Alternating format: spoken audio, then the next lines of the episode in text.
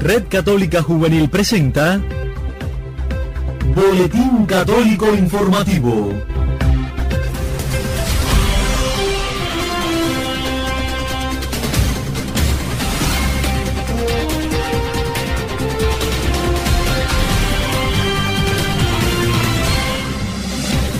Hola, ¿qué tal mis amigos? Muy buenas noches. La bienvenida a esta emisión del Boletín Católico Informativo de la Red Católica Juvenil Cubana correspondiente a este viernes 25 de octubre de 2019. De inmediato entramos en nuestra página de titulares. Lanzan concurso para elegir logo e himno de la Jornada Mundial de la Juventud Lisboa 2022. Iglesia en Colombia y líderes pro vida rechazan proyecto para reglamentar aborto. Obispos de Chile piden evitar más derramamiento de sangre. Hoy es la fiesta del beato Jaime Oscar Valdés, el más desconocido de nuestros beatos. Espere al final de nuestra emisión una crónica del corresponsal Lázaro Iglesias.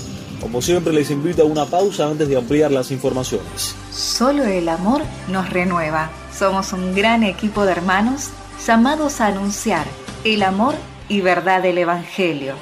Por eso, compartimos la palabra de Dios reflexionamos y oramos juntos. Ser como María la que un día dijo sí. El comité organizador local de la Jornada Mundial de la Juventud Lisboa 2022 lanzó este 25 de octubre los concursos para elegir el logo y el himno del evento mundial que se realizará en Portugal. La JMJ Lisboa 2022 tiene como lema la frase del Evangelio de San Lucas, la Virgen se levantó y partió sin demora, el cual deberá servir como inspiración para la creación del logo y del himno.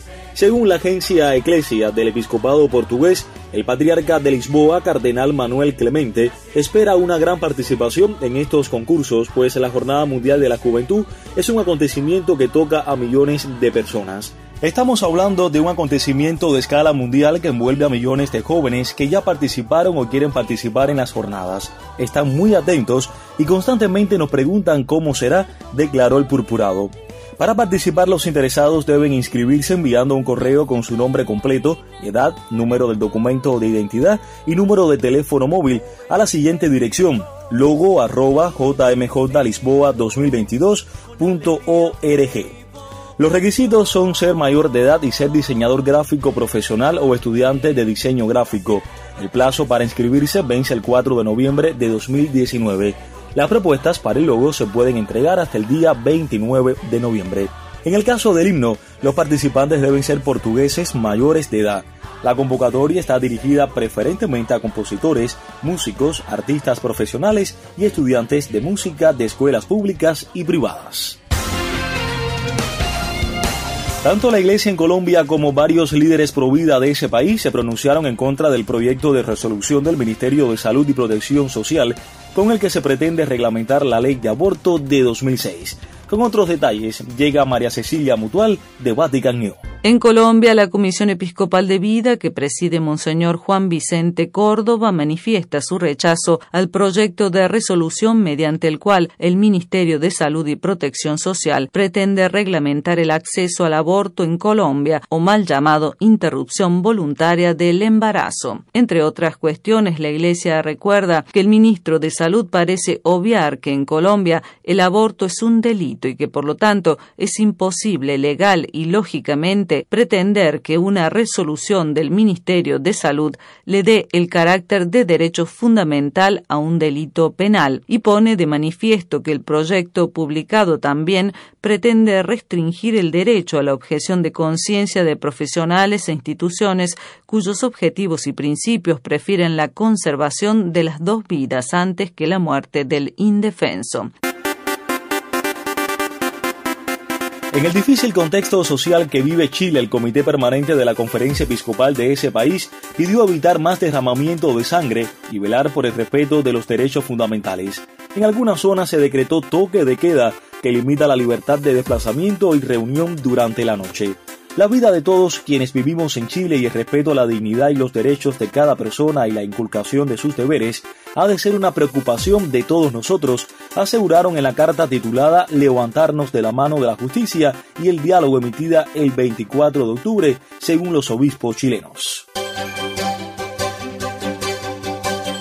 Nos vamos de inmediato hacia el Seminario San Carlos y San Ambrosio en La Habana. Allí se encuentra el corresponsal Lázaro Iglesias, que hoy nos presenta la crónica Jaime Oscar Valdés, el más desconocido de nuestros beatos. Escuchemos. Cuando pensamos en los mártires, nuestra mente se traslada de escenario y de época y nos descubrimos quizás en el Coliseo romano, pero se nos hace un poco más difícil comprender que nuestro tiempo es tiempo de mártires. El siglo XX nos ha regalado más mártires que las persecuciones de la antigua Roma. Y digo bien al decir que es un regalo al constatar que la sangre del mártir es fecunda y hace germinar incontables cristianos. El menos famoso de nuestros beatos, Jaime Oscar Valdés, es uno de estos testigos de Cristo que luego de enamorarse del Maestro con interés sobrenatural, acogió la cruz. Había sido abandonado desde muy pequeño en la casa de maternidad y beneficencia de La Habana, las hijas de la caridad le enseñaron a descubrir en Dios la ternura del Padre y de la Madre de aquellos que confían en Él.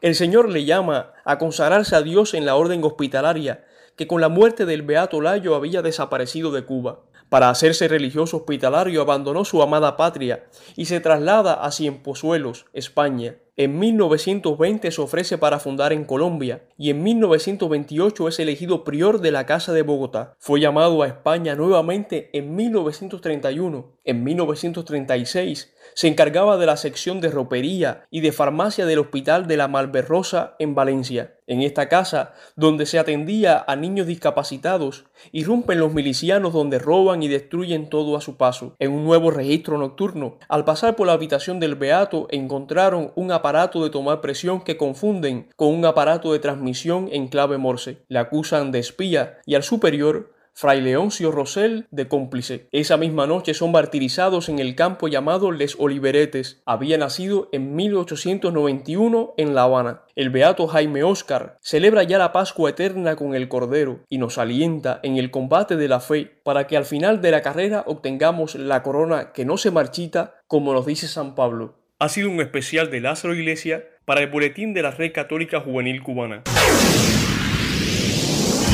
fueron titulares en esta emisión informativa que lanzan concurso para elegir logo e himno de la JMJ Lisboa 2022. Iglesia en Colombia y líderes pro vida rechazan proyecto para reglamentar aborto. Obispos de Chile piden evitar más derramamiento de sangre.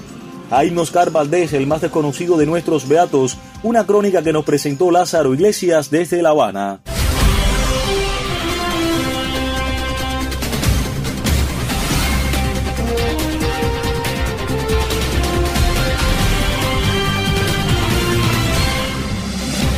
Punto final a esta emisión del Boletín Católico Informativo de la Red Católica Juvenil Cubana correspondiente a este viernes 25 de octubre de 2019. A todos muchísimas gracias por la sintonía y la preferencia, especialmente a nuestros colegas de Vatican y Radio Católica Mundial, así como a los colegas de Radio Fe Latina en Argentina. A nombre de todo nuestro colectivo les habló Jorge Luis Nodal, quienes desea tengan un resto de noche feliz. El reencuentro será mañana. Hasta entonces, que Dios los bendiga.